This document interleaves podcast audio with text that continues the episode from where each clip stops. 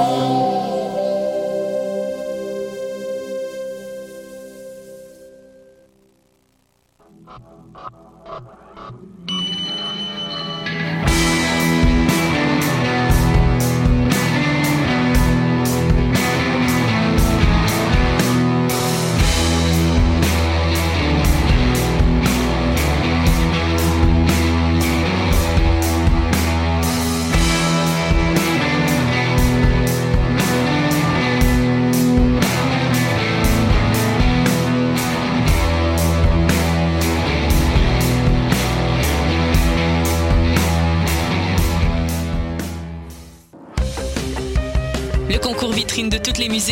présente en préliminaire ces 21 oiseaux rares. Du 19 février au 3 avril, c'est au Francouverte que ça se passe. Faites le plein de nouveautés musicales au sympathique Lion d'Or et découvrez trois artistes et formations par soirée ainsi qu'un invité surprise. Soyez au rendez-vous afin de contribuer au choix des neuf demi-finalistes. Pour tout savoir, visitez francouverte.com. Les Francouvertes, une présentation de SiriusXM.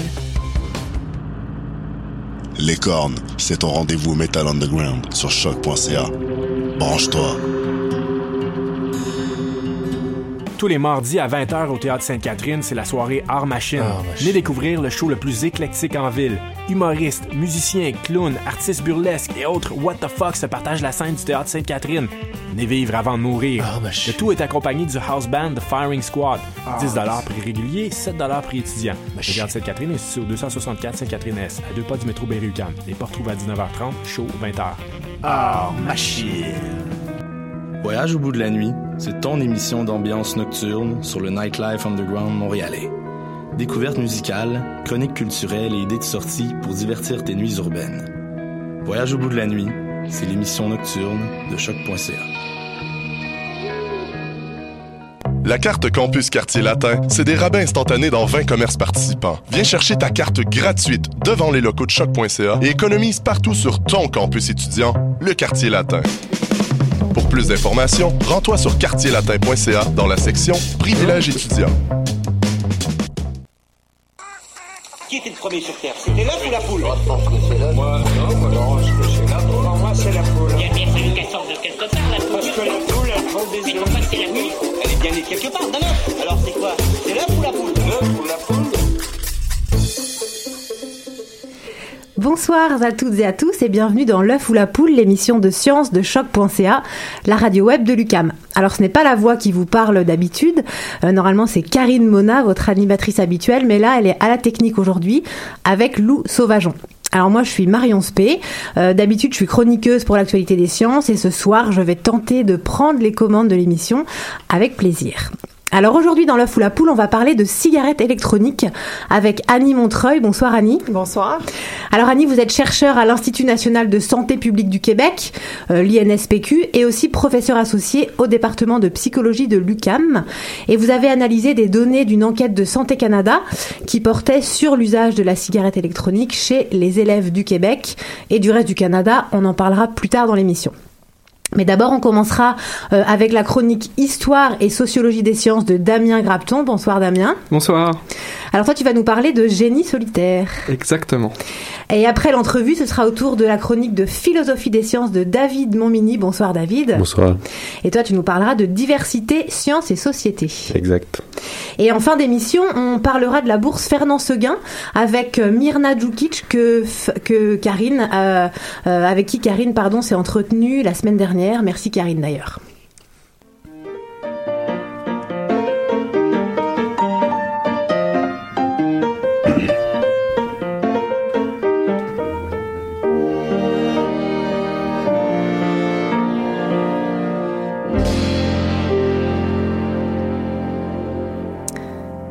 Alors, mais tout de suite, on commence avec Damien. Donc, rebonsoir Damien.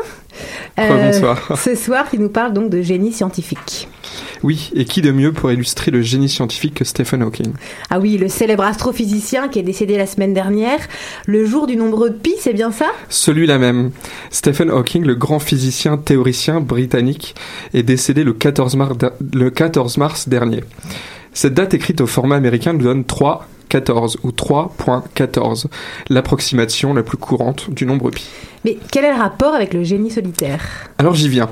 Mais avant, saviez-vous que le 14 mars, c'est aussi le jour de naissance d'Albert Einstein en 1879 Hawking est donc décédé 139 ans, jour pour jour, après la naissance du célèbre scientifique, du plus célèbre des scientifiques même. Et ce n'est pas la seule comparaison avec un révolutionnaire des sciences. Stephen Hawking est né le 8 juillet 1942, soit exactement 300 ans après la mort de Galileo Galilei, le fameux Galilée qui est né lui le 8 janvier 10 1642.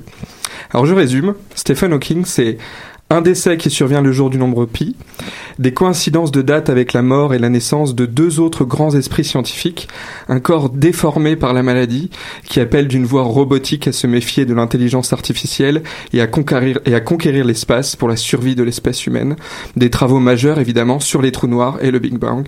Stephen Hawking était le cliché parfait du scientifique de génie. Alors un cliché peut-être, mais c'est surtout un scientifique et un vulgarisateur extraordinaire malgré sa maladie. Effectivement, Stephen Hawking vivait depuis l'âge de 21 ans avec une maladie neurologique qui provoque l'atrophie irréversible de tous les muscles, la sclérose latérale amyotrophique. Et depuis 1995, il avait même perdu l'usage de ses cordes vocales suite à une trachéotomie.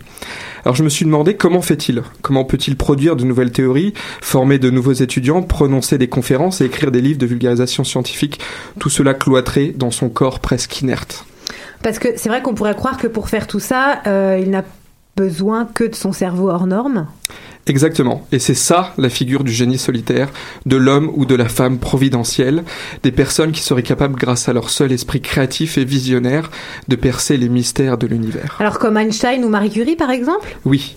Mais on oublie souvent que, derrière la figure symbolique d'Albert Einstein se cache par exemple Mileva Maric, sa première femme, dont le rôle dans l'élaboration de la théorie de la relativité est aujourd'hui controversé. Et aux côtés de Marie Curie se tient Pierre, son mari et fidèle collaborateur. Dans les deux cas, l'entourage familial a été fondamental dans l'établissement d'un contexte favorable à l'émergence du génie. Mais pas seulement.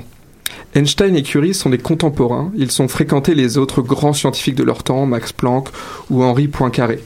Imaginer un chercheur solitaire dans son laboratoire, c'est un peu comme oublier la compagnie de l'anneau derrière Frodon, ou bien imaginer le roi Arthur sans ses chevaliers. En d'autres termes, tu veux dire que les sciences, c'est pas le produit d'une poignée de personnes isolées hors normes, mais plutôt le fruit d'un environnement social et matériel. Absolument. Mais ce n'est pas seulement moi, qui, seulement moi qui le dis. Remettre les scientifiques et leurs découvertes dans un contexte plus global, plus global c'est ce qu'essaient de faire les partisans de l'étude sociale des sciences. Et pourquoi choisir euh, Stephen Hawking pour illustrer l'étude sociale des sciences? Eh bien parce que, en m'intéressant à Stephen Hawking suite à son décès, j'ai découvert le livre de Hélène Mialet, À la recherche de Stephen Hawking. Hélène Mialet, elle est philosophe des sciences, elle travaille actuellement à l'université de York, euh, York de Toronto, et dans son livre, elle montre toute la dépendance aux machines de Stephen Hawking et les conséquences que, que cela peut avoir sur sa recherche.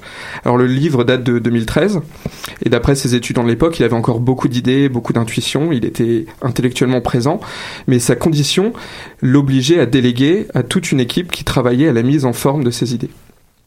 Ce fonctionnement n'est pas très différent en réalité de celui des autres directeurs de thèse dans d'autres laboratoires. Les grandes lignes de recherche sont définies par le ou la professeure avec ses étudiants, et le travail technique, c'est-à-dire les expériences, les calculs, les observations, sont ensuite réalisés par les étudiants. Une fois le travail effectué, ils le présentent au chercheur, celui-ci le vérifie, évidemment, et si les résultats sont satisfaisants, ils seront publiés. Et est-ce que les étudiants partagent la paternité des recherches? Dans l'article scientifique original, oui. Mais une fois venu le temps de la reconnaissance médiatique et des décorations, on oublie souvent l'équipe derrière le chercheur. Celui-ci est glorifié tel un super-héros Marvel. Cela reflète bien le fantasme individualiste de nos sociétés. Mais dans les sciences comme ailleurs, l'individu n'existe que par le collectif, et au moment de lutter contre les fausses nouvelles et les impostures scientifiques, il nous revient à nous, scientifiques et journalistes, de nous défaire de notre propre mythe. Alors avouons-le, le génie solitaire n'est qu'une légende. Merci Damien.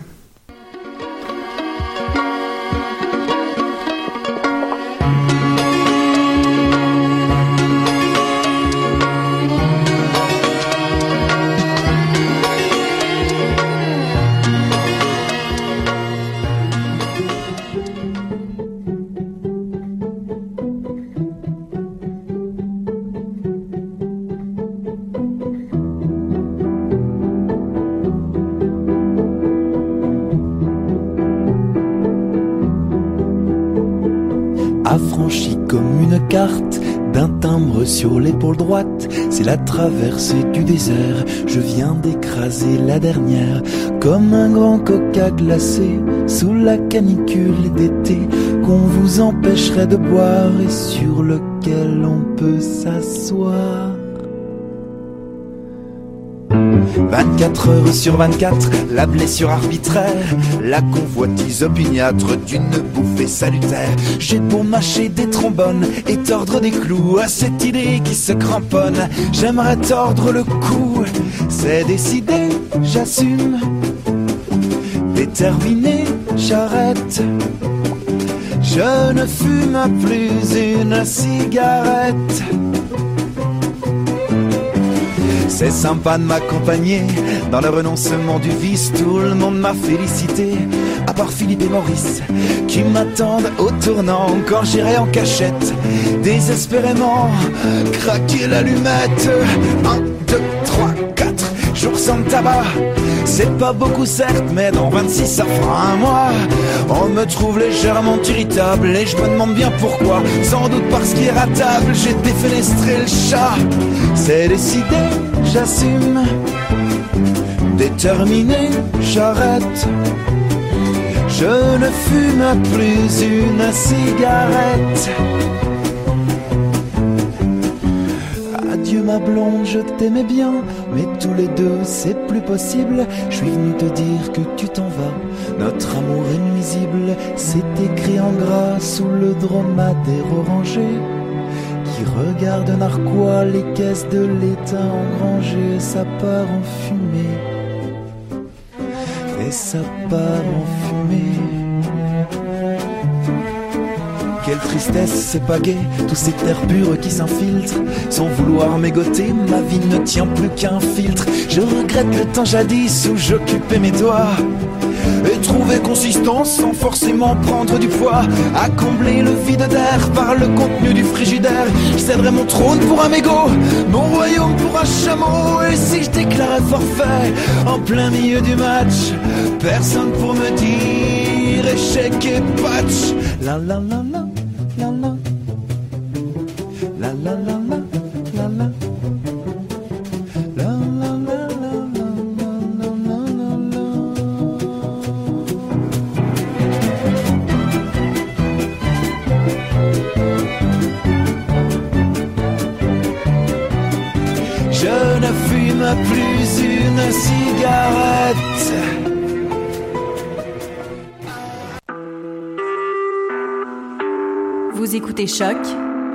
sortir des ondes.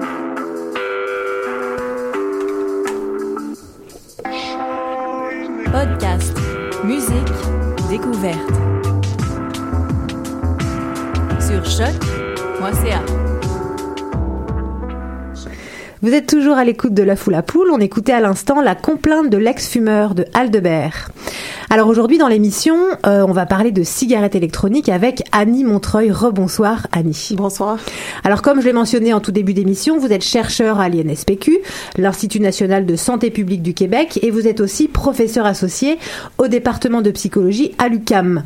Alors vous avez analysé les données d'une enquête de Santé Canada qui portait sur l'usage de la cigarette électronique chez les élèves du Québec et du reste du Canada. C'est bien ça. Mais avant de rentrer dans les détails, en fait, j'aimerais bien qu'on commence par définir ce que c'est la cigarette électronique. Qu'est-ce qu'elle contient? Mais d'abord, la cigarette électronique, c'est un produit qui est non médical et qui permet d'administrer de la nicotine, mais qui ne contient pas de tabac. Donc, il faut savoir que dans la cigarette, ce qui est nocif, c'est les produits toxiques qui sont émis par la combustion du tabac. Et la nicotine, en soi, c'est une, c'est la substance qui cause la dépendance, mais en soi, ce n'est pas tellement problématique pour la santé, à l'exception des, des adolescents, comme on, comme on va en parler plus tard, et des, euh, des, des, des, femmes enceintes. Donc, pour le fœtus, c'est c'est problématique, mais pas pour euh, des, des, adultes, par exemple. D'accord. Donc en fait, euh, ces avantages par rapport à la cigarette classique à base de tabac, c'est justement cette absence de tabac alors. Effectivement. Alors les fumeurs sont dépendants de la cigarette. En fait, ils sont dépendants de la nicotine surtout. C'est une dépendance qui est très forte, qui, qui peut se comparer à la dépendance à l'héroïne. Ah oui. Et donc, mais ce qui est ce qui est nocif pour leur santé, c'est les substances issues de la combustion de, du tabac. Donc il y en a plus de 7000 et dont 70 sont reconnus cancérigènes. Donc, avec la cigarette électronique, ça permet aux fumeurs qui sont dépendants d'obtenir la dose de nicotine dont ils ont besoin sans s'exposer aux substances nocives et sans exposer les personnes autour aux substances qui sont émises par la fumée de tabac. Mais quand on disait tout à l'heure qu'est-ce qu'elle contient, donc nicotine et, le reste dans ce liquide, il y a bien d'autres produits. Est-ce qu'on est les connaît? Bon, alors, les ingrédients qui composent le liquide, donc il y a du propylène glycol et du glycérol, ce sont les deux principaux ingrédients. Euh, ensuite, il y a des substances chimiques qui sont utilisées pour reproduire les saveurs et euh, le liquide peut contenir ou pas de la nicotine. Il y a des cigarettes électroniques qui ne contiennent pas nécessairement de nicotine. Et, et, donc, glycérol et propylène glycol, euh, ça c'est quoi? On, les retrouve ailleurs? Est-ce qu'on connaît ces produits? Où est-ce qu'on les utilise Oui, ce sont des produits qui sont utilisés dans l'alimentation. C'est utilisé aussi pour produire la fausse fumée dans les spectacles. Ah, d'accord. c'est utilisé dans les médicaments. Donc, dans ces utilisations-là, euh, elles ne causent pas de problème à la santé. Donc, ce qu'on connaît du propylène glycol puis du glycérol, c'est des produits qui sont inoffensifs. Par contre, on ne sait pas ce que ça peut faire. Le fait d'inhaler plusieurs fois par jour pendant une longue période, c'est profondément dans les poumons, ces substances-là. Donc, ça, ce que ça fait à long terme, on ne le sait pas. Est-ce qu'on est en train de chercher? Enfin, est-ce qu'il y a des, des études qui essaient de justement chercher ces différents aspects? Il y a des études qui sont en cours là-dessus, évidemment. Euh, on sait qu'à court terme, on a plusieurs, on a beaucoup d'études qui démontrent qu'à court terme, il n'y a pas d'effet nocif euh, important de, de l'inhalation de ces substances. Mais à long terme, donc d'ici dans 20-30 ans, on ne sait pas. Oui, parce que finalement, la cigarette électronique, elle est apparue il y a quoi, une dizaine d'années? Donc on est on est dans le court terme là. On peut pas, on n'a pas encore de connaissances parce qu'on manque de données tout simplement. Ben c'est apparu euh, en 2004 euh, par une petite compagnie chinoise. Donc c'est des, des, compagnies indépendantes qui ont lancé les premières cigarettes électroniques telles qu'on les connaît aujourd'hui sur le marché. Et euh, depuis ce temps-là, donc ça, les modèles ont, ont évolué rapidement. Ça c'est un autre élément qui fait que c'est difficile de documenter, même si c'est sur le marché depuis 2004. Les modèles qui étaient sur le marché en 2004 sont obsolètes depuis depuis longtemps. Donc, le produit évolue très rapidement, ce qui rend euh, la recherche difficile à réaliser parce que quand les études sortent, ben, les modèles sur lesquels elles ont été faites. Euh, Donc, ça veut dire que les données qui sont issues d'une étude sont faites sur des produits qui n'existent plus forcément. Donc, il faut sans cesse euh, se, bah, les continuer, les refaire, s'adapter à la vitesse du marché. En Exactement. Tout cas. Donc, c'est problématique particulièrement pour les études qui portent sur l'efficacité de la cigarette électronique pour aider à cesser de fumer. Mm-hmm. Donc, comme ces études-là prennent plus de temps, parce qu'on doit suivre des fumeurs sur une période de un an au moins, ben quand les études sortent, souvent le financement qui vient avec ça, c'est compliqué. Donc souvent quand les, résultats d'études sortent, les modèles qui ont été utilisés ne sont plus euh, sont, sont, désuets. Bon alors en fait, si je comprends bien, la, la, nicotine ça n'a pas grand danger, les, les, les adjuvants qu'il y a dans ce liquide non plus. Euh, bon alors quel est le problème? Qu'est-ce qu'elle a comme désavantage cette cigarette électronique? Ben en fait, en ce moment, il faut dire qu'il n'y a pas de normes de fabrication pour la cigarette électronique. Ni au Canada, ni ailleurs, c'est en train de se mettre en place, mais on, peut dire généralement qu'il n'y a pas de normes de fabrication. Donc, il n'y a aucun contrôle externe sur ce qui est, ce qui est dans les liquides, comment c'est fabriqué. Euh, on a vu qu'au début, dans les premiers modèles, il y avait des, du métal qui était émis par les composantes, qui se retrouvaient dans les dans l'aérosol. C'était surtout le cas des premiers modèles, mais tout ça pour dire qu'il n'y a pas de normes de fabrication en ce moment. Donc, il n'y a pas de contrôle externe. OK. Euh, donc en fait, j'imagine que les politiques par rapport à l'utilisation de la cigarette électronique sont assez différentes euh, d'un pays à l'autre, d'une province à l'autre. Est-ce que on a des exemples particuliers? Est-ce qu'on a des pays qui ont adopté une politique spéciale, par exemple Mais euh, en fait, euh, de, devant euh, le débat qui se passe au Québec, puis les, les, opinions sont assez polarisées autour de la cigarette électronique, puis ça c'est vrai pas seulement au Québec, mais c'est vrai au Canada puis partout dans le monde. Les, les, les, experts sont partagés sur le rôle que la cigarette électronique peut jouer, euh, puis mais les, pays se positionnent différemment. Donc, entre autres, il y a le Royaume-Uni qui, depuis plusieurs années, a adopté une politique officielle de réduction des méfaits en matière de tabagisme. C'est-à-dire, euh, ce que ça voulait dire au moment où ils ont adopté cette politique-là, c'était par exemple de permettre aux fumeurs d'utiliser des aides, de, euh, des, des, des, thérapies de remplacement de la nicotine, comme des timbres, des gommes, tout ça. D'accord, ce qu'on trouve en pharmacie. OK. À vie, s'ils en ont besoin.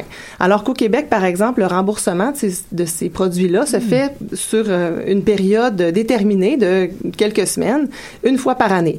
Donc, c'est vraiment vu comme un produit pour aider à arrêter de fumer, mais pas comme un produit qui peut être utilisé de euh, substitution à très long terme. De substitution. Exactement. Donc, le Royaume-Uni a décidé de, de, de, de permettre aux fumeurs d'utiliser d'autres substances moins nocives que le tabac. Et donc récemment, ils ont aussi appliqué cette cette position-là à l'égard de la cigarette électronique. Donc, ça veut dire qu'ils encouragent les fumeurs et ils mettent en place euh, des, euh, de la réglementation qui permet, par exemple, la publicité de la cigarette électronique. Euh, tout ça pour encourager les fumeurs à l'utiliser ou à, substituer leur cigarette pour ce produit-là. D'accord. Donc, c'est vraiment de la promotion qu'ils font. Oh, c'est vrai qu'on est dans une politique assez spéciale qui sort du lot. Mhm. Donc là, on arrive à un autre enjeu, bien sûr. On pense aux jeunes et à un casse-tête de promouvoir, entre guillemets, je vais dire, la cigarette électronique chez les adultes fumeurs pour les inciter, comme on disait, à utiliser la cigarette électronique et pas le tabac, mais ne pas le faire chez les jeunes. Euh, donc ça, on en parlera après la pause musicale.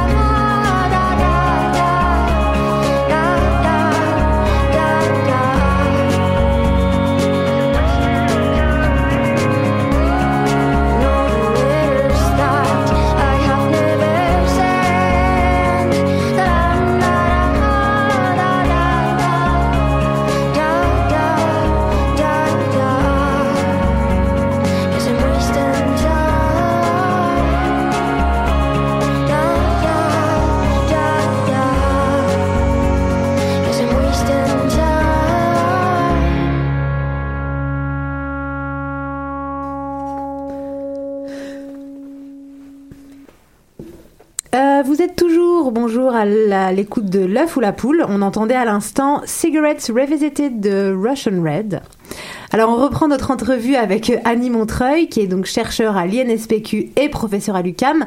Alors dans la première partie, on était en train de parler du fait que euh, l'idée c'était d'arriver à inciter les adultes à utiliser la cigarette électronique, en tout cas les adultes fumeurs à les inciter à changer d'appareil et adopter la cigarette électronique aux dépens donc de la classique à base de tabac, mais à ne pas en faire la promotion chez les jeunes. Alors, moi j'ai envie de dire finalement pourquoi pas? Parce que si elle est moins nocive que les produits à base de tabac, pourquoi on interdirait aux jeunes d'en prendre? Bien, il y a des études récentes qui indiquent que la nicotine euh, chez les jeunes euh, qui sont exposés, ça aurait des effets néfastes sur le développement de leur cerveau. Donc, c'est tout récent. C'est des études qui ont été réalisées auprès des animaux. Euh, donc, c'est pas encore appliqué. On sait pas encore. Euh, ça reste à être validé auprès d'êtres humains, là, mais c'est des études qui nous incitent à la prudence euh, pour ce qui est de l'usage de nicotine chez les jeunes. Donc, la cigarette électronique pour des fumeurs, c'est un moindre mal pour des fumeurs qui fument, des, qui sont déjà dépendants de la, de la nicotine, euh, puis qui utilisent la cigarette de tabac. Mais pour des jeunes qui qui sont pas déjà, qui ont pas déjà besoin de cette, de cette substance là il n'y a pas d'intérêt à utiliser, à s'exposer aux produits qui sont euh, dans contenus dans la cigarette électronique. Parce que est-ce qu'on pourrait penser aussi que de manière comportementale, ça pourrait être un tremplin, c'est-à-dire que si on propose aux jeunes d'utiliser la cigarette électronique, c'est toute une gestuelle quand même. Et est-ce qu'on peut, on peut se dire que ça les inciterait à passer un peu plus tard au tabac et à éventuellement autre chose? Ben effectivement, on a des études qui démontrent que les jeunes, que ce serait un facteur de risque additionnel pour le fait de fumer plus tard. Donc, les jeunes qui ont utilisé la cigarette électronique, les jeunes non fumeurs, qui avaient jamais pris de bouffée de cigarette, qui ont essayé la cigarette électronique, euh, on voit que c'est un facteur de risque additionnel aux autres facteurs de risque connus euh, associé à l'initiation tabagisme, comme le fait d'avoir des fumeurs dans son entourage, euh, le fait d'avoir euh, d'avoir une personnalité euh, qui aime les sensations fortes, etc. Donc ça, ça incite les, c'est des facteurs qui incitent à, à, à fumer. Donc le fait d'avoir utilisé la cigarette électronique, ça, c'est un facteur additionnel. Maintenant, ce qu'on sait pas, c'est est-ce que c'est le fait d'avoir essayé la cigarette électronique qui mène vers l'usage de tabac ou c'est, ce sont des jeunes qui avaient déjà envie de fumer qui commencent par la cigarette électronique peut-être parce que c'est plus accessible. D'accord. Euh, ça, on le sait pas. Puis on sait pas non plus si le fait d'essayer la cigarette de tabac fait en sorte que c'est ces jeunes-là vont devenir des fumeurs confirmés dans le futur, ça non plus, on ne le sait pas, mais ça nous incite à, à, rester vigilants. OK. Parce que si on continue sur les jeunes, justement, donc je, je l'ai dit un peu plus tôt, euh, vous avez analysé les données d'une enquête euh, faite par Santé Canada et qui portait sur l'usage de la cigarette électronique, justement, donc chez les élèves du Québec et du reste du Canada en 2014-2015. Donc en gros, c'est les, les dernières données qu'on a.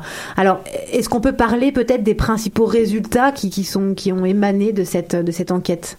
Alors, en 2014-15, euh, c'est environ euh, un, un, peu plus d'un jeune, un élève du secondaire au Québec sur quatre qui a rapporté avoir déjà essayé au moins une fois dans sa vie la cigarette électronique. D'accord. Donc, on ne sait pas si cette cigarette-là contenait ou pas du, de la nicotine. Donc, ça se peut qu'il y ait une partie qui ne contenait pas de nicotine, mais, euh, mais du moins, ça montre qu'il y a un certain intérêt ou une curiosité à l'égard de la cigarette électronique.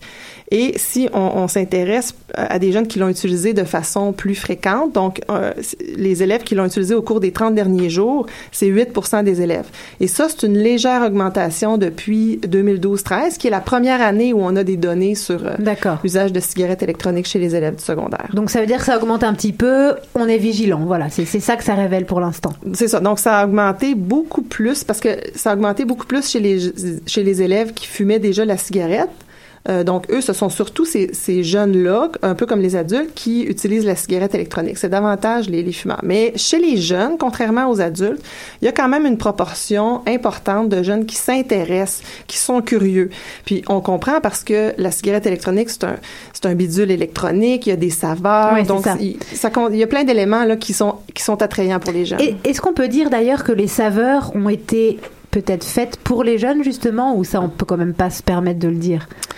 J'irai pas jusque là, les, parce que les, les, même pour les fumeurs, les saveurs sont un élément important. Donc, les fumeurs qui l'utilisent disent que les saveurs, c'est un incitatif important pour eux à utiliser la, la, la cigarette électronique.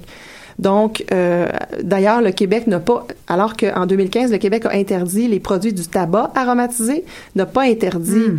les saveurs dans les liquides de cigarettes électroniques, tout en se gardant euh, en réserve un règlement qui permet de l'interdire si on voit que euh, ça attire les jeunes ou qu'il y a des saveurs qui, qui ciblent les jeunes. Et c'est vrai qu'en fait, depuis tout à l'heure, vous parlez, et j'ai pas relevé euh, au début, mais de cigarettes électroniques avec ou sans nicotine.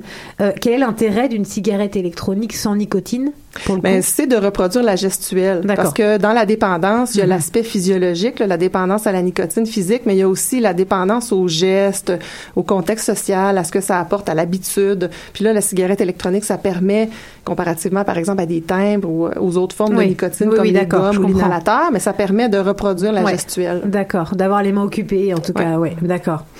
Euh, bon, alors, et concrètement, euh, comment on peut faire pour inciter les adultes et pas les jeunes? Qu'est-ce qu'il faut donner comme message? Ben, C'est la question à, à 100 dollars, à 1000 dollars, 1 million, je sais pas combien, combien elle vaut, mais donc l'idée, c'est d'essayer de mettre en place un cadre qui euh, limite l'accès aux jeunes, mais en en ne décourageant pas les fumeurs euh, dépendants de mm -hmm. l'utiliser, ceux qui pourraient en bénéficier.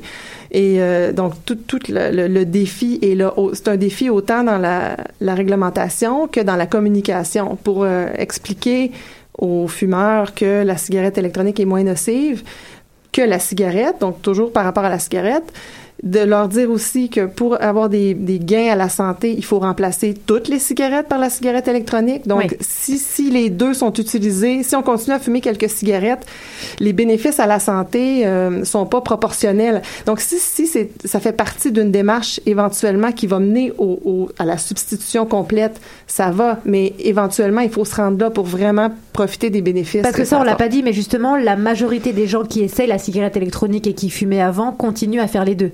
C'est ce qu'on voit dans les Il n'y a pas vraiment de de plus. Hein. Il n'y a pas d'un gain. Le gain est pas proportionnel à la réduction des cigarettes. Par exemple, un fumeur qui dit, moi, je réduis de moitié le nombre de cigarettes que j'ai fumées, puis je remplace ces cigarettes-là par la cigarette électronique, les bénéfices à la santé sont pas les, en fait, les risques sont pas réduits de moitié. Donc, parce oui, que ça dépend des maladies. Oui, oui. Il y a des, des, maladies comme les maladies cardiovasculaires.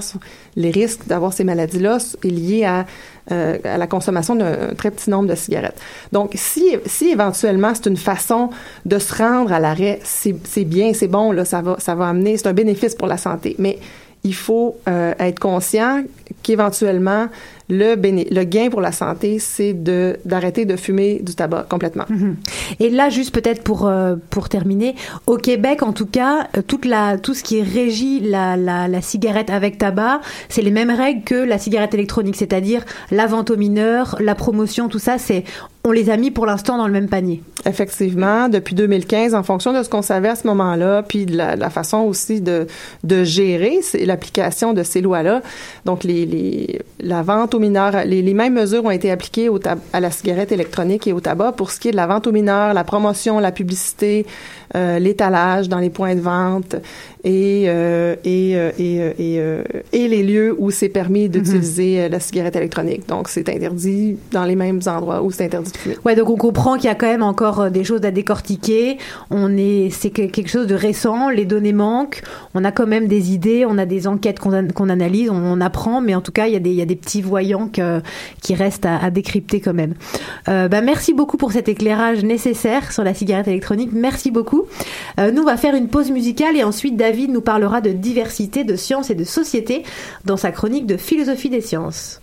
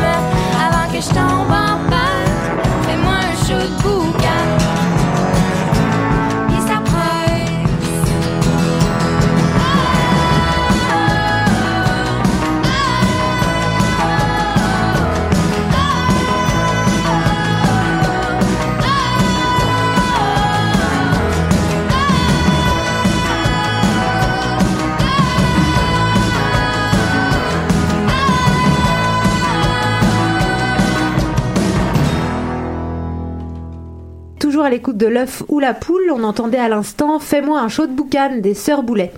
Alors maintenant, je vais laisser la parole à David pour sa chronique de philosophie des sciences. Bonsoir David. Bonsoir Marion.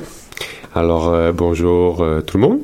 Aujourd'hui, je vais m'inspirer de l'actualité pour vous proposer une nouvelle série de chroniques et celle-ci va porter sur les liens entre diversité, science et société. En fait, je vais essayer de mettre un peu d'ordre dans euh, les questions entourant l'utilisation de résultats scientifiques dans l'élaboration de politiques publiques. Et de façon euh, plus spécifique, je vous propose d'aborder avec vous euh, les arguments en faveur de l'inclusion de savoirs non scientifiques dans les rapports d'expertise et notamment les savoirs autochtones. Eh ben, très bien, on t'écoute. D'accord. Alors, tu as probablement entendu parler, Marion, de la controverse de la semaine dernière et du week-end autour du projet de loi fédéral C-69 qui vise euh, à modifier la façon d'évaluer les projets qui peuvent avoir des impacts environnementaux, comme par exemple les barrages, les oléoducs ou les mines. Eh ben oui, bien sûr, j'en ai entendu parler. La controverse tourne autour de l'inclusion des savoirs traditionnels autochtones dans ces évaluations et du fait que ceci pourrait être différent euh, de certains résultats scientifiques. Exactement. Et Maintenant, il s'agit d'une controverse proprement politique parce que le gouvernement provincial québécois a envoyé une lettre au gouvernement fédéral soulignant ses inquiétudes face au caractère obligatoire de la prise en compte des savoirs traditionnels autochtones. Et puis, sans, sans grande surprise, il y a eu euh, de vives réactions de la part de diverses communautés. Il y a eu une réponse du fédéral soulignant les efforts euh, de réconciliation et l'importance de prendre les meilleures décisions possibles. Et puis finalement, il y a eu des excuses du gouvernement québécois qui prétend, et là je cite, n'avoir aucunement pour but de nier l'importance des droits et du savoir des, des, Autochtones. Donc j'imagine que maintenant tu vas nous proposer d'analyser la situation avec les outils de la philosophie féministe des sciences. Eh oui, eh oui, eh oui. Donc, comme il y a beaucoup euh, de choses à dire dans euh, une seule chronique de 5-6 minutes sur ce genre de situation dans lequel il y a des éléments politique, éthique et euh, scientifique. Ce que je propose de faire, c'est de prendre un aspect de la question et de le traiter euh, dans une chronique dédiée à chaque fois. Et aujourd'hui, pour initier euh, cette nouvelle série, je propose d'aborder la notion de consensus scientifique. Alors, qu'est-ce que tu entends précisément par consensus? Disons qu'il y a plusieurs définitions euh, en philosophie de l'expertise, par exemple, de ce qu'est un consensus, mais euh, le consensus, si on veut, euh, en philosophie féministe des sciences, à propos du consensus, c'est, on va le, le, définir comme étant la position adoptée par un groupe suite à un processus de délibération. Puis ce processus doit comprendre, entre autres, le choix d'un cas théorique et l'interprétation d'un ensemble de données. Et là, ce qui est très important ici, d'un point de vue épistémique ou d'un point de vue philosophique, c'est surtout le processus de délibération en tant que tel et pas seulement euh, la position finale que va adopter le groupe. Oui, bien sûr. Parce que j'imagine qu'on peut très bien atteindre euh, une position finale avec des moyens qui ne respectent pas vraiment les règles scientifiques. Exactement. Il peut y avoir des pressions politiques, de l'argent, de l'influence ou juste du, de la pression de gens qui sont très influents. Et euh, c'est pour éviter ces facteurs, euh, pour éviter pardon que des facteurs non scientifiques influencent l'atteinte d'un consensus scientifique, que la transparence de la délibération est extrêmement importante. Mais en même temps, euh, l'argument principal de la philosophie féministe des sciences, c'est qu'il y a toujours des facteurs non scientifiques qui influencent mhm. la donc, science. Donc l'idée, c'est de cibler euh, quels sont les facteurs qui peuvent légitimement influer sur la science. Exactement. Le, le boulot, ce serait ça. Mais en même temps, euh, pour faire ça, on a besoin de critères de légitimité. Et là, la question devient évidemment comment et qui est-ce qui fixe, qui fixe pardon, ces critères de scientificité. Est-ce que, par exemple, dans le cas qui sert de base à ma réflexion, est-ce que des éléments présents dans les traditions orales et dans les savoirs traditionnels ancestraux peuvent être des critères légitimes qui influencent la construction d'un cadre théorique. Puis là, évidemment, il n'y a pas de réponse unique qui s'applique à tous les cas, ou il n'y a pas de réponse facile non plus à ce genre de questions. Mais il y a néanmoins euh, certaines façons de répondre euh, à ces pistes, euh, de fournir des pistes de réponse à ces questions. Alors, c'est quoi ces façons?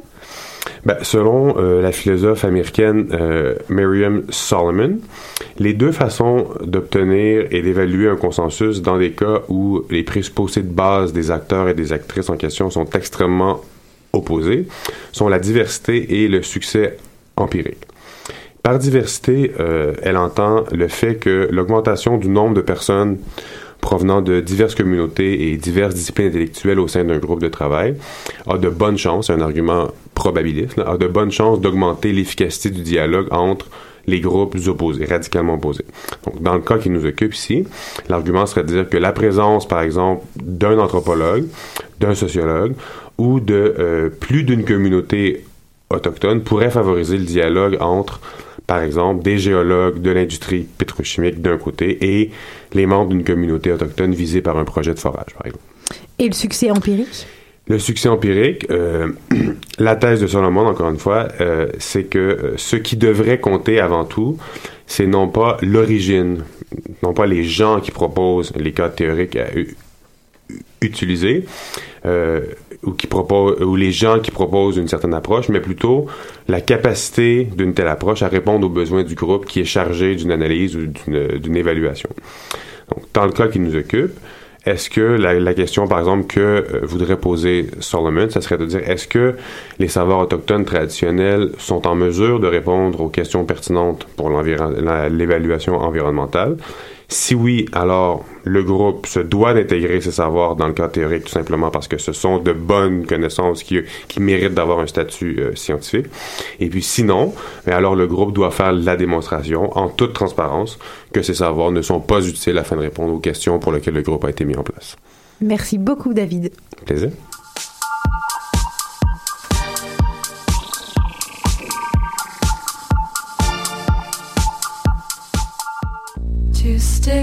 Trick that I don't know. I'm losing it, but it won't show. Trying to run, but I'm too slow. You tell me I should just forget. I know you know it's not worth it. Haunted by promises unkept.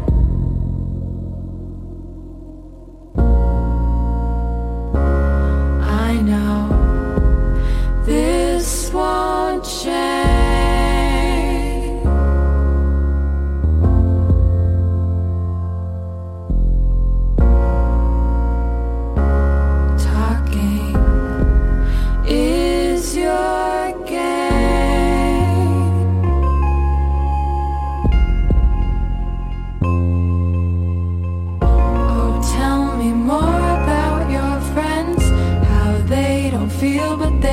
Pretend. Squad shit show choir till the end. I'm disconnected and frozen, just like the words that I've spoken.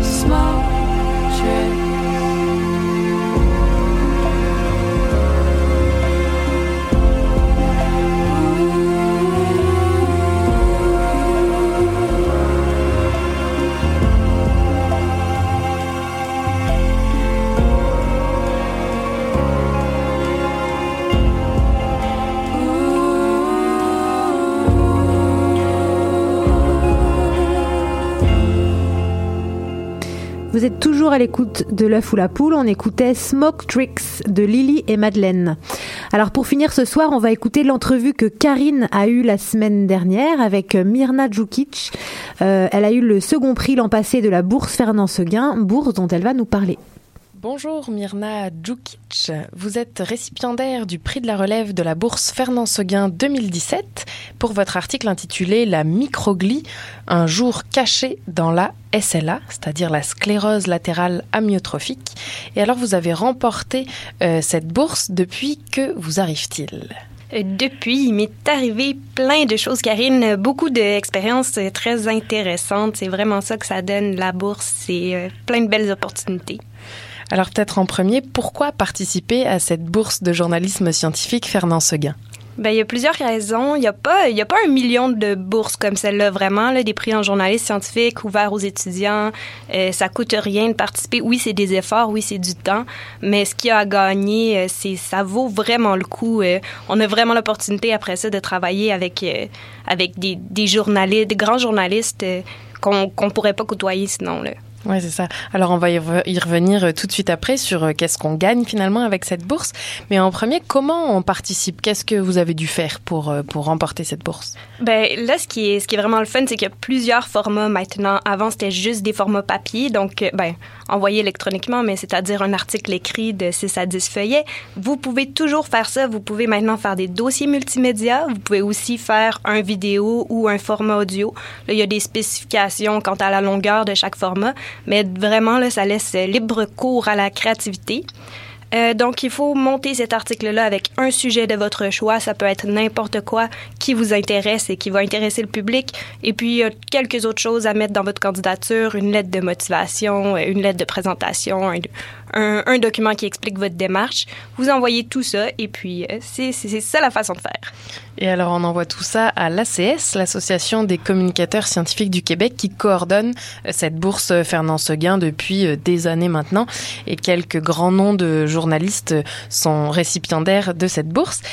Quelle est la date pour soumettre son projet cette année? Vous avez jusqu'au 6 avril pour envoyer tout ça.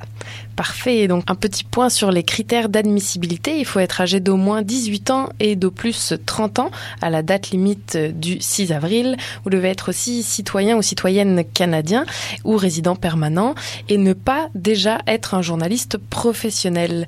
Et vous devez détenir un diplôme d'études collégiales ou un équivalent. Et alors maintenant, qu'est-ce qu'on peut remporter euh, avec cette bourse? Euh, ben, il y, a, deux prix. Donc, le, premier prix et le deuxième, le prix de la relève, qui est, celui que j'ai eu. Euh, dans le premier prix, si je me trompe pas, c'est 17 000 dollars quand même le, total de l'argent.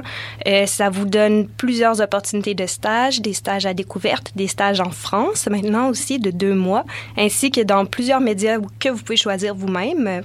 Euh, le deuxième prix, c'est euh, rendu 8000 dollars, donc ça l'a augmenté. Et c'est quatre mois de stage. Vous avez une série de médias, ça inclut Découverte, ça inclut la presse, ça inclut Québec Science. Où est-ce que vous pouvez faire vos stages? Donc, il y a tout ça à gagner, mais vraiment, ça donne surtout l'opportunité d'apprendre plein de choses. Euh, On apprend rapidement, on est plongé dans un milieu à temps plein. Ils sont très flexibles aussi au niveau des horaires, donc on peut s'arranger même si on étudie en même temps, ça, ça se fait très bien. Vous en particulier, vous avez choisi quels journaux ou quels médias pour faire vos stages? Euh, moi, j'ai fait un mois à la presse à l'automne. Et puis maintenant, je suis en train de terminer un stage de trois mois découverte. Oui, c'est les deux stages que j'ai choisis. Je suis très contente de mes choix, mais j'ai hésité longtemps parce que ils sont tous très intéressants. Et alors, par exemple, une journée à la presse en stage, ça se passe comment? Euh, à la presse, ce qui est intéressant, c'est que vu que c'est un quotidien, on a l'opportunité d'écrire beaucoup, d'être beaucoup sur le terrain. On arrive le matin à 8 heures, soit on travaille sur nos propres sujets, ou bien ils peuvent nous en assigner. Parfois, ils nous proposent des sujets, proposent de couvrir un événement. Vous pouvez faire que du journalisme scientifique si c'est que ça qui vous intéresse. Par contre, si vous êtes intéressé à faire plusieurs types de journalisme, de journalisme, pardon, à essayer plusieurs beats, euh, ça marche aussi. Vous pouvez faire ça à la presse. Et alors, découverte, le, le rythme n'est pas le même, évidemment. C'est pas un quotidien, c'est la télé. Comment ça se passe là cette fois? Ah, là, c'est très différent, effectivement. euh, mais la télé, c'est tout un monde. Ça prend un peu plus de temps, un peu plus de patience, un peu plus de persévérance pour trouver les sujets. Mais euh, l'équipe est super. Tout le monde vous encadre très bien. Et euh, c'est très, très satisfaisant de pouvoir produire un segment euh, de- pour la télévision. Pour terminer, Myrna, quels seraient vos conseils si moi, demain, je veux participer à la bourse Fernand Seguin? Qu'est-ce que vous me conseilleriez de, de faire? Comment je m'y prends? Premièrement, je vous conseille de, de le faire, de pas trop hésiter, parce qu'on hésite beaucoup. Finalement, on finit par pas le faire, mais ça vaut la peine. Deuxièmement, de prendre un sujet qui vous intéresse. Donc, si vous, ça vous intéresse, vous avez envie d'en apprendre plus, ben ça va être super bon euh, sur papier. Vous allez pouvoir produire quelque chose de bon. Et mon dernier conseil, c'est de faire de la recherche, beaucoup, beaucoup de recherche. C'est ça qui est valorisé. Si vous connaissez votre sujet de fond en comble, ça va bien marcher. Merci beaucoup pour euh, tous ces conseils et puis alors bonne continuation dans ce- cette belle aventure du journalisme scientifique, Myrna. Merci beaucoup, Karine.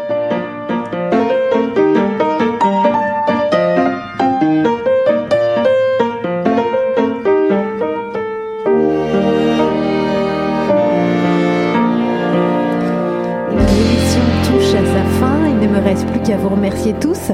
Merci à notre invité Annie Montreuil. Merci à nos chroniqueurs David Grapton et David Montigny. Merci à Karine Mona et Lou Sauvageon pour la technique ce soir. Et merci à Nada Lafrenière, Nadia Lafrenière et Stéphanie Schank pour la sélection musicale d'aujourd'hui. Alors c'était l'œuf ou la poule, aujourd'hui la cigarette électronique. Euh, L'émission, bien sûr, vous le savez, vous pouvez la réécouter en balado-diffusion, en podcast, dès demain sur choc.ca et vous pouvez aussi retrouver euh, pas mal d'infos et l'émission sur la page Facebook et Twitter de l'œuf ou la poule. Alors merci à tous et je vous laisse en musique avec Respirer la fumée de Fanny Bloom.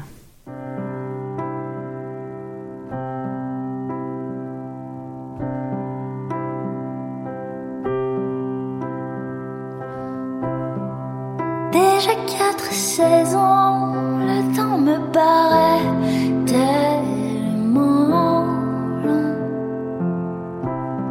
Un chemin de boucan avec aucun signe de floraison. Respirer la fumée, m'étourdir encore. respirer détruire nos corps. Et les souvenirs se mêlent un peu trop et ma tête fabrique les mots. Je ne marche pas très